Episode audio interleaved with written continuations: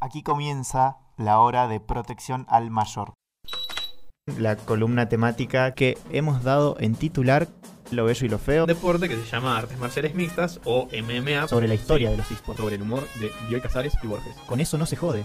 Ajedrez, primer eSport. Adultocentrismo, más allá de la carrera. Se llama Bioy Casares y Borges. Luego de ese temazo que nunca sabrán cuál es si no lo escuchan en vivo.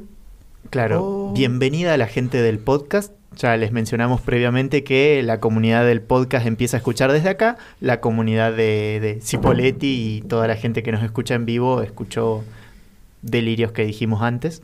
Eh, bienvenida a la gente del podcast y acabamos de escuchar. eh, ¿Se llama La mano de Dios el sí, tema? se llama Sí. La mano de Dios. Bien. Efectivamente. De Rodrigo, con el tema poco conocido en la Argentina. Sí, sí. Bueno, presentación rápida de vuelta, se leen relatos, tenemos redes, eh, Instagram, Twitter, etcétera. Eh, solo buscan Selen Relatos en algún lugar y vamos a aparecer. Tenemos Spotify, Anchor, Google Podcast. Están escuchando Evox. esto por ahí, de hecho. Eh, sí, sí, pero tal vez están escuchando por Spotify, pero no por Evox. Eh, ¿Qué otra cosa puedo decir? Oh, bueno, hola Maciel, que es nuestro operador, y hola Nacho, que es nuestro invitado el día de hoy. Hola, ¿qué tal? ¿Cómo están? Y hoy vamos a estar hablando de la narrativa alrededor del deporte. En la segunda parte, que es el siguiente capítulo en el podcast, también vamos a estar hablando de- del deporte porque vamos a estar leyendo un cuento de fútbol y un cuento de boxeo. Eh, pero ahora vamos a hablar como en términos mucho más... eh, abs- No ¿Abstractos? abstractos, sino generales. Eh, puede ser, puede ser. Vamos a estar hablando de, eh, primero como núcleo, el deporte. Claramente ya hemos tenido columnas en las que buscamos más o menos una definición de deporte porque queríamos ver si el ajedrez era un deporte, si los esports eran deportes y demás. Eh, más o menos circundamos alrededor de que son una actividad eh, competitiva, eh, que tiene cierta reglamentación y que tiene cierto nivel de institucionalización que hace que lo reconozcamos como, como deporte. Porque hay un montón de cosas que tranquilamente podrían ser deporte, pero como no hay institución alrededor ni nada, es simplemente gente juntándose a hacer eso. Eh, dicho todo eso, deportes. Tenemos una banda, en Argentina se practican muchos deportes y en diferentes partes del mundo se practican diferentes y son como diferentes eh, los niveles de popularidad. Concretamente, eh, po- por ejemplo, acá, en esta parte del mundo, yo creo que los más populares son claramente el fútbol, Sí, eh, el básquet, Sí. el tenis, sí, el hockey femenino, sí. eh, también masculino el rugby, Sí. ¿sí? Eh, El ordeñar vacas. Sí. No, el automovilismo. Ah, el automovilismo. automovilismo. Sí, es cierto. El TC, claro, el TC, TC2000, etcétera. Em, Bueno, hace, hace poco una persona en Twitter preguntó cuáles eran los tres deportistas más importantes de la historia de Argentina y muy poca gente dijo Fangio. Eso me indignó mucho. Eso es una falta de respeto total. Sí, Mirá. sí. Decían Ginóbili antes que Fangio, todo mal. Malísimo. Con todo el respeto que Ginóbili merece, ¿no? es re difícil igual elegir tres. El tema es que tenés Fangio, que es uno de los mejores de la historia de su deporte. Sí, Hay una tenista argentina que Eh, es como que entiendo que en su momento... Sabatini. Sabatini. Sabatini. Sabatini. Eh, Luciana Aymar también puede estar ahí tranquilamente. Sí. Ni hablar de Maradona y Messi, Di Stefano. Eh, hay un montón. Ginóbili la aposta es que puede estar. Eh, para, Le mí, ganó la dorada los... para mí no, porque todos los otros que te dije postas son de los mejores de la historia de su deporte. No sé Claro. si Ginóbili entra en esa categoría. Claro, es cierto. Ginóbili es como el mejor, o sea, de los mejores, pero dentro del básquet argentino, no mundial. Exacto. Aunque se codeó con los mejores Sí, del sí, mundo y etcétera. recontra pero- jugador, el mejor latinoamericano de la sí, historia. no, no es LeBron James. Exactamente. Eh, eh. el resto sí, son todos eh, deportistas de nivel mundial, que- primeros de nivel mundial. Eh, sí, sí, de hecho se hizo un estudio, un- hay un documental, creo que está en Netflix, un muchacho que hace un estudio para ver quién es el mejor piloto de la historia del Fórmula 1 Hmm. y agarra gente como Fangio, como Alan Prost, como Schumacher, eh, como Lewis Hamilton y va haciendo un estudio que compara eh, las cuestiones eh, tecnológicas o técnicas del auto. Por ejemplo, en la época de Fangio se corría arriba de un tacho con dos ruedas y el motor estaba abajo, o sea, se te prendía fuego. sí. No había chance de sobrevivir y habían muchos más accidentes por año. Hoy en día chocan y no se hacen nada. Claro, hay, hay muchas Eh, más eh, antes- medidas de seguridad, tecnología. Exactamente. Y por todos los datos que el tipo fue recabando y todo el estudio que hizo, dio con que justamente Juan Manuel Fangio es el mejor piloto de la historia de la Fórmula 1. Mira. Lo dijo. Está científicamente demostrado que cena la tiene adentro. Eh, Necesito que esa persona haga el mismo estudio, pero para ver si Doc Hudson es mejor o no que el Rayo McQueen, eh, o que Storm podría ser. o que el rey. Sí, el rey zafa. El rey canónicamente es el que más Copa Pistón tiene empatado con el Rayo. Sí, pero Dos Coston tiene más méritos. Bueno, no importa. Eh, dicho todo eso, yo creo que en general vamos a pivotear alrededor de algún que otro deporte para como contar esto que queremos decir, porque vamos a agarrar los más populares para que sea más claro. Por ejemplo, yo quiero mencionar que alrededor de los deportes, así como hay el, de- el deporte incluye la institución que como que lo contempla y establece las reglas, las competiciones y demás. Aún así hay cosas alrededor del deporte, no funciona Sí. aislado el deporte. Eh, hay, por ejemplo, comercio. Sí. Sabemos perfectamente que hay eh, un montón de criterios comerciales que afectan al deporte en el sentido de que muchas veces son condición de posibilidad de que se practique de cierta manera. Por ejemplo, hay equipos de primera que necesitan eh, hacer cosas, tener ciertas publicidades y demás para ganar guita, para poder comprar jugadores y demás. Concretamente la guita está afectando el deporte, funciona así.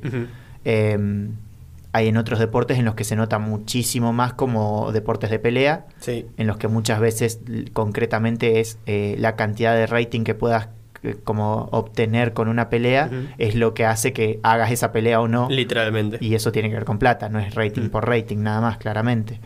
Eh, entonces, nada, ahí tenemos una cosa, un aspecto social o del político o lo que sea, que es como externo supuestamente al deporte, pero vemos que lo, lo rodea y le afecta perfectamente. Totalmente. Otra cosa es la política. Sí.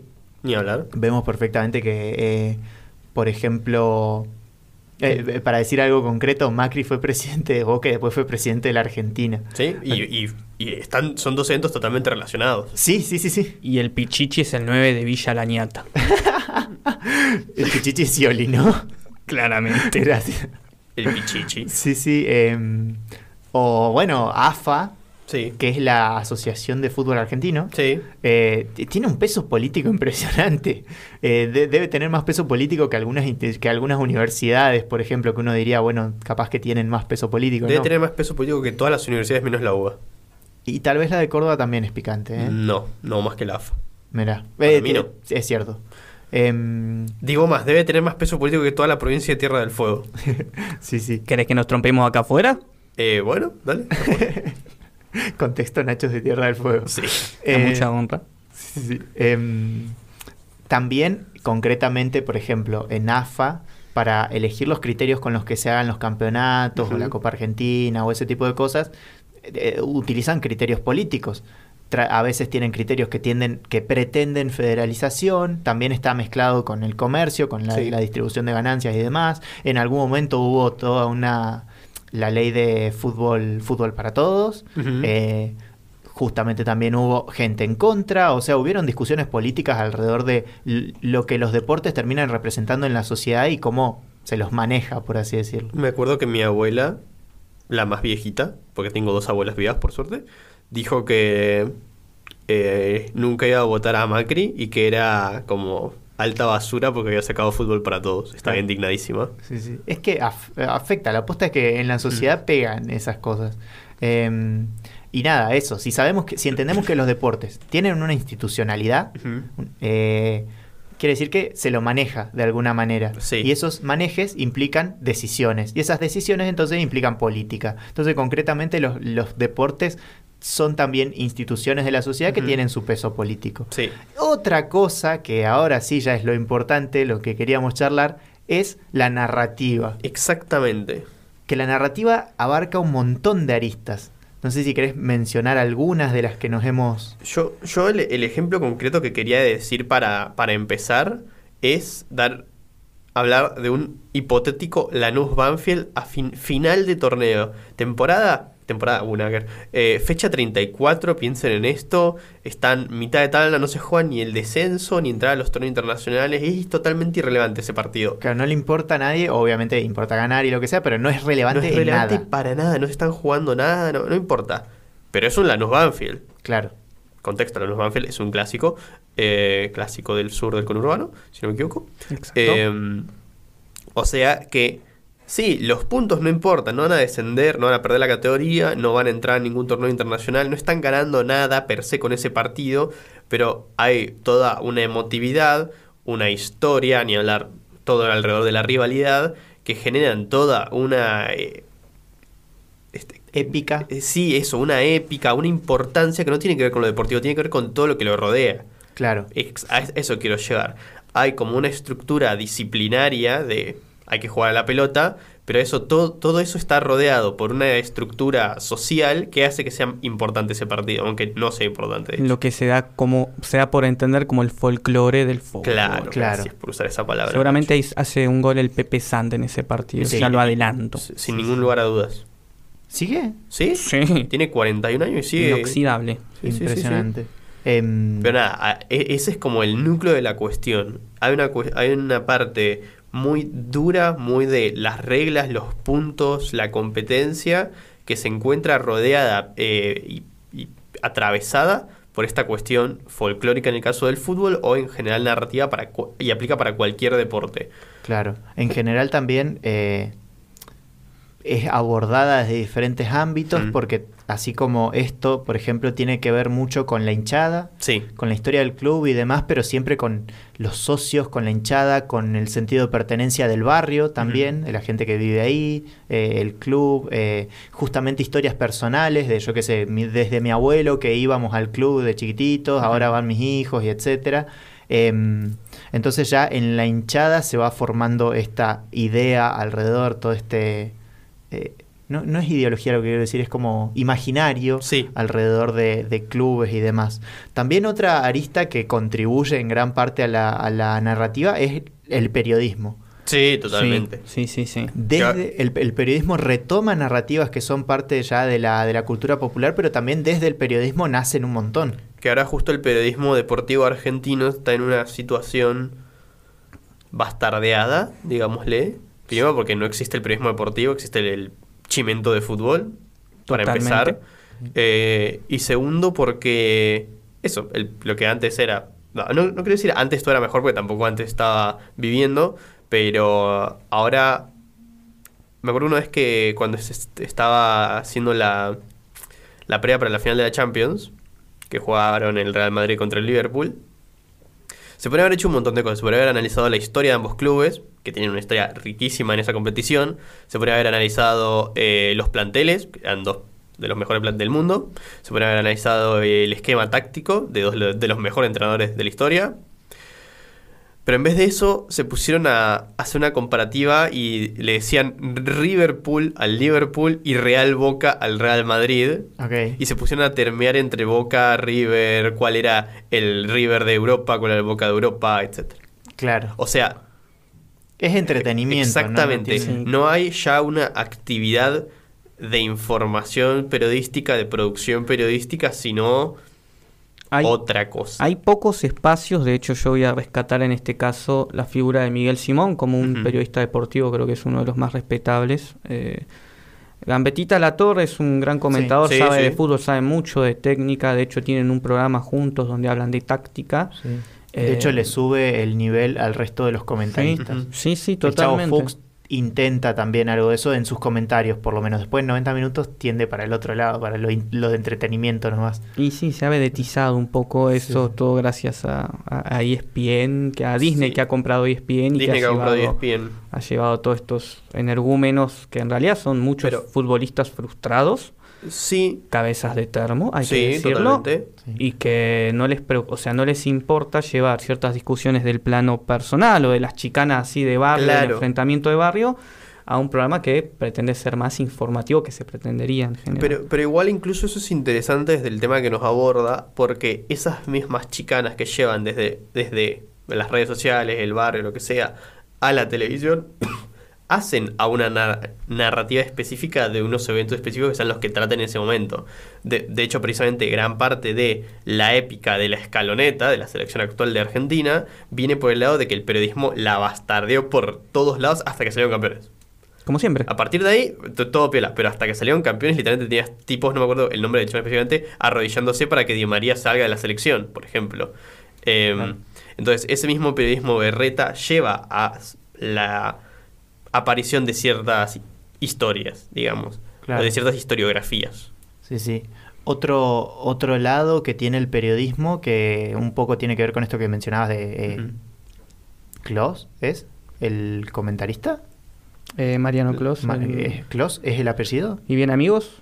¿Y bien, amigos? Sí. Sí, exactamente. Em, o bueno, di- diferentes relatores. O sea, hay, hay otra cosa que son los relatores que tiene que ver con el periodismo, pero es algo diferente, es una dinámica diferente. Ya no se trata de hacer noticias o un programa específico, sino de relatar concretamente el deporte. ¿Por qué? Porque en algún momento el medio de comunicación inmediato que había era la radio. Desde entonces tenemos a los relatores contando eh, y valiéndose solamente de la voz para que vos sepas qué está pasando en un deporte para que se entere todo el país. Claro. Eh, ahí ya tenemos una mediación que hace que un deporte que, yo qué sé, que clubes de Buenos Aires sean relevantes acá. Eh, ¿Por qué? Porque nos llegan a través de los medios. de y hecho, los más medios, relevantes que los clubes de acá. Claro, y los medios nos lo relatan. Entonces ahí tenemos ese, esa, esa participación también de los relatos. Y parte de los relatos, uno, hace poquito cumplió años eh, el gol de Maradona De a los ingleses. sí. Y una de las cosas, u- dentro de- del- del gol, una de las cosas más recordadas también es el relato de Víctor Hugo, Sí. periodista que se está encargando de contarnos qué es lo que está pasando. Eh, a Maradona pasándose a los ingleses y haciendo el gol. Eh, ahí tenemos eh, un tipo de narración también que viene del lado del periodismo que es muy interesante y que algún día nos gustaría poder encontrarnos con algún relator y poder preguntarle qué. Cosas sobre su trabajo. Siempre nos quedamos con la deuda de ir así po- o sea, al club y, y preguntar, pero, Sí, pero sí, sí. colgamos. Ya, ya lo vamos a hacer. Eh, pero ahí tenemos otra pata del periodismo que se encarga de otro tipo de, de narrativa. Ya hablamos un poquito de la hinchada. En la hinchada nacen un montón de tipos de narrativas. na- Nacen mitos. Literalmente, Literalmente, nacen sí. mitos. Eh, ¿Qué tira, cubilla? ¿Qué tira? también, eh, bueno, en, en la historia, Sí, un poco lo, lo bast- con, con el ejemplo que nos está contando Nacho, tiene que ver con la historia. No sé si querés directamente ya comentarnos algo de, de eso, porque la historia, eh, entendida como la historia social en general, que hablamos de, yo qué sé, de la historia de San Martín, de los plos- próceres, como ese tipo de historia, bueno, también en el deporte, el deporte tiene su historia en términos generales y concretamente el deporte acá en Argentina o en diferentes lugares tienen su historia y su peso político y demás. Así que, ¿querés contarnos un poco de algún ejemplo de narrativa en historia deportiva? Sí, sí. Yo la narrativa que encontré refiere sobre todo a un, a un acontecimiento muy cercano para quienes les guste el fútbol. Saben que la UEFA trata de inventar torneos para que los jugadores jueguen, para seguir explotándolos, tratándolos como androides y chupar más guita. Y el torneo en cuestión es esa, ese torneo que han inventado para que jueguen los equipos europeos, las selecciones europeas que se llama Nations League. La Nations League es un torneo que se, donde se divide en cuatro zonas según eh, el coeficiente eh, de puntaje que tengan las selecciones. Eh, hay, dentro de esas zonas hay distintos grupos y en la zona A están los grupos más picantones, Italia, Inglaterra, Bélgica, todos esos. Y dio por caer Hungría. humilde Hungría, ustedes estarán pensando. Sí, sí, pensarán la pobrecita y humilde Hungría. Lo cierto es que Hungría actualmente en su grupo lidera el grupo con 7 puntos, dos ganados, uno empatado, uno perdido. Que dato de color, ese grupo lo comparte con Alemania, Italia e Inglaterra. Exactamente. O sea, tres campeones, hay nueve ca- eh, campeonatos del mundo en ese grupo. Y le acaba de clavar 4 a Inglaterra, En, de, de visitante encima. de visitante. Sí. Cosa hermosa. Pero lo interesante de este underdog del deporte, es decir, de este, eh, de este que viene de abajo, que uno diría, bueno, Hungría, equipo chico, pobrecito, es que Hungría nos ha entregado a lo largo de la historia una selección que ha sido quizás una de las mejores selecciones de la historia del fútbol, que es justamente la de los magiares mágicos, Mm. el equipo de oro, equipo que durante un periodo que abarca la década del 50 tuvo sus mejores resultados, llegó a tener un invicto de 32 partidos y que en el Mundial del 54, de no ser por la historia que les voy a contar, se hubiera consagrado campeón y hubiera sido quizás uno de los mejores equipos de la historia. Dato de color, el invicto de la escaloneta es más largo. Pero por ¿nos paramos? Hay que pararse. Sí, sí, hay que pararse. ¿Cu- ¿Por cuánto? Eh, son 33 partidos de la escaloneta. Ah, uh, está ahí nomás igual. Sí, sí, sí, sí. Bueno, ya nos Habiéndonos sentamos. poniendo de pie para nombrar la escaloneta, aunque ya la hemos nombrado antes, continúa tu relato. Bueno, en ese Mundial del 54, Hungría metió 27 goles en 5 partidos, que es el, re- el récord absoluto que ha tenido una selección. Es decir, estamos hablando de una potencia, un equipo que era potencia.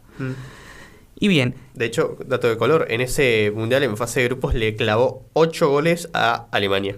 8 a 3 le ganó y le clavó 9 creo a Corea. No, un equipazo. Sí, sí. Resulta que este equipo, que no pudo ganar el Mundial, sin embargo, se encuentra con esta Alemania que le gana el primer partido y después se la vuelve a encontrar en la final. Y en esta, en esta mediación, en este combate entre ambas selecciones, se da una narrativa muy particular que es el camino del héroe. Porque Alemania, en primer lugar, venía de Segunda Guerra, venía de la destrucción absoluta, venía de no tener buen fútbol, si bien jugaba, ganaba algunos partidos, pero no era la Alemania que conocemos hoy en día, y se enfrenta a la pequeña alemana que viene de más abajo, del abajo, a el villano, El, el fuerte, no sé si el villano. fuerte. Eh, bueno, eran comunistas en ese momento. Es verdad, no eran, no eran comunistas. Igual Eran, comunistas, ¿no? Sí, eran eran comunistas. 54, por eso- a eso digo, eran es el villano, comunistas. es el villano. Es el villano. Es el villano, efectivamente. Además, eh, siempre que hay un equipo que es el claro más grande y más fuerte, etcétera, y otro que es más chiquitito, eh, es el villano el más grande. Si- Uno siempre, excepto que seas justo hincha de ese equipo más grande, siempre querés que gane el más chico. Y sí, yo, depende, pero sí. A ver, hay excepciones, pero en general sí. Depende. Yo cuando juego a Liverpool City siempre quiero que gane el Liverpool. Cuando juega al City siempre quiero que pierda el City. Eh, pero bueno, pero eso ya es otra cosa. Que tiene más que ver con el lado de lo económico, creo. Claro.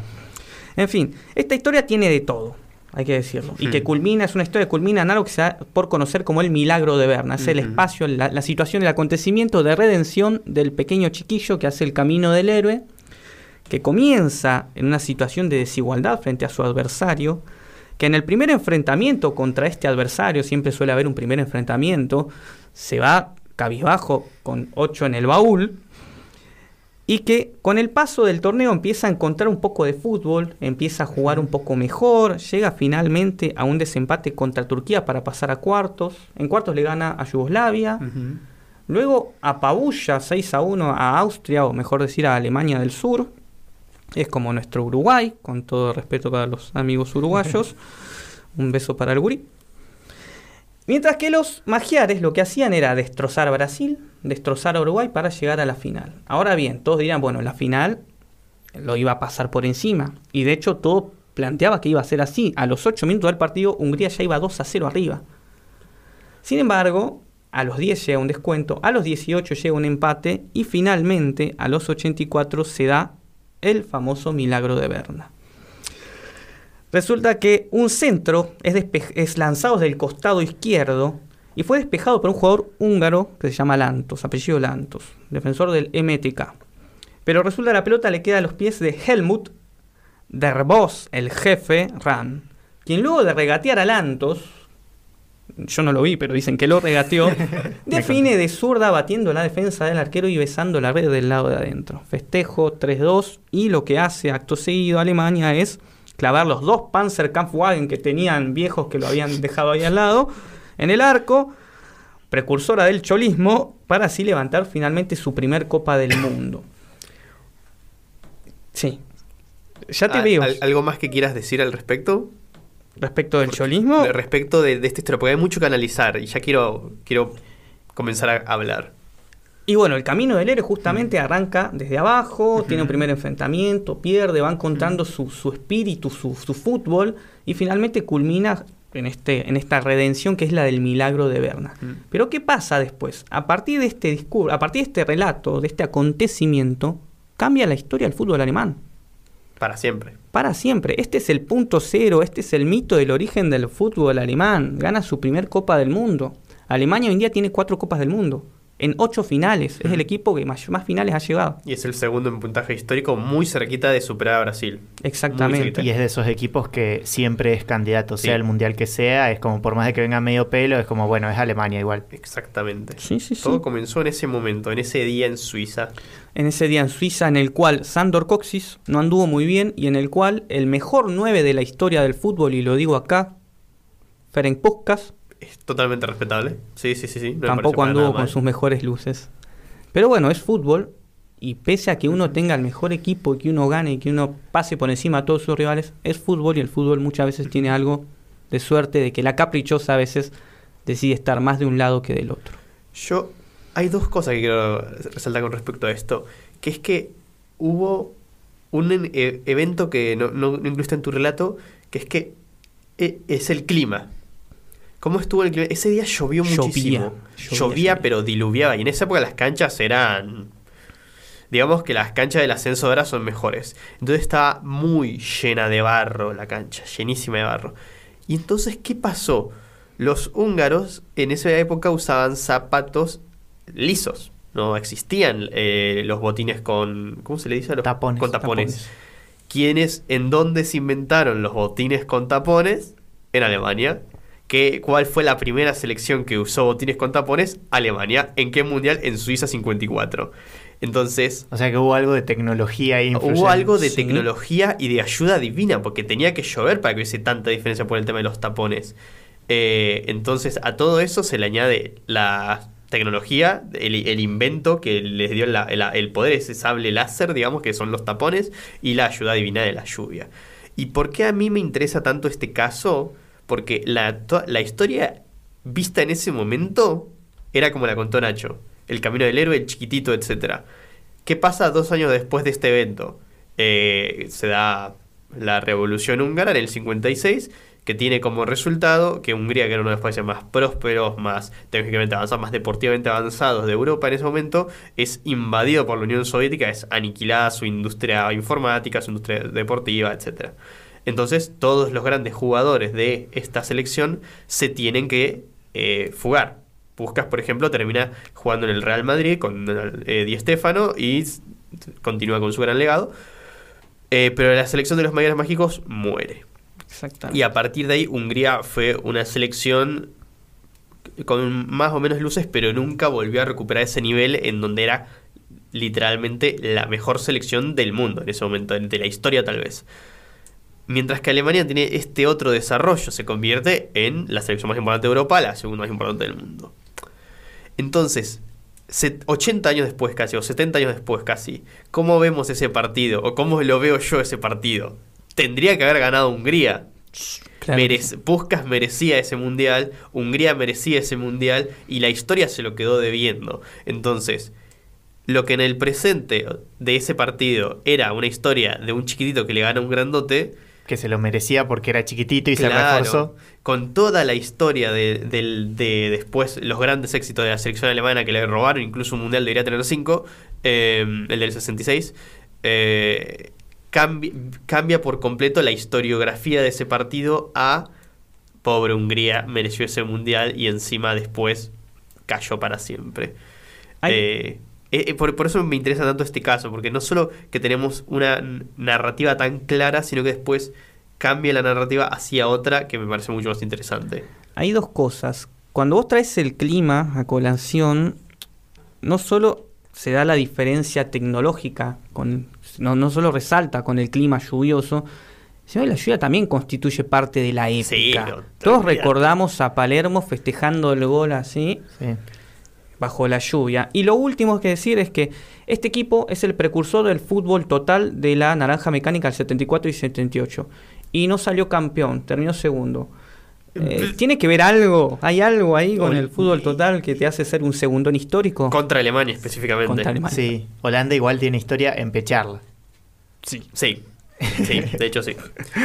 Em, Bueno, eso se alargó más de lo que esperaba. Sí, sí. eh, no, tra- tranca, tenemos contenido para una columna más. La segunda la- eh, narrativa en el deporte 2, eh, que ya haremos. Teníamos para comentar otras, otras cosas, pero claramente es muchísimo lo que queremos abarcar, así que eh, em, tenemos, ¿querés adelantarlo? Así ya dejamos a la gente esperando esa segunda columna. eh, Yo iba a hablar de Rocky, la película, ah, ni hablar. y de la parte de hechos reales que hay detrás. Yo, yo iba a hablar, no, tenía como varios casos, pero iba a hablar de la historia de Pride FC, que no les voy a decir qué carajo es, pero si quieren lo pueden buscar. Genial. Bueno, Eh, así que muchísimas gracias por la participación en esta columna y la gente nos va a estar escuchando igual en el capítulo que sigue, te va a seguir escuchando. Eh, y bueno, ahí tuvimos entonces un poco de charla acerca de la narrativa en el deporte que lejos está de haberse agotado, eh, muy por el contrario, fue como una puntita de inicio y ya tendremos esa, esa segunda columna. Nos vamos escuchando algo de música eh, y vamos volviendo bailando, supongo, a la segunda columna.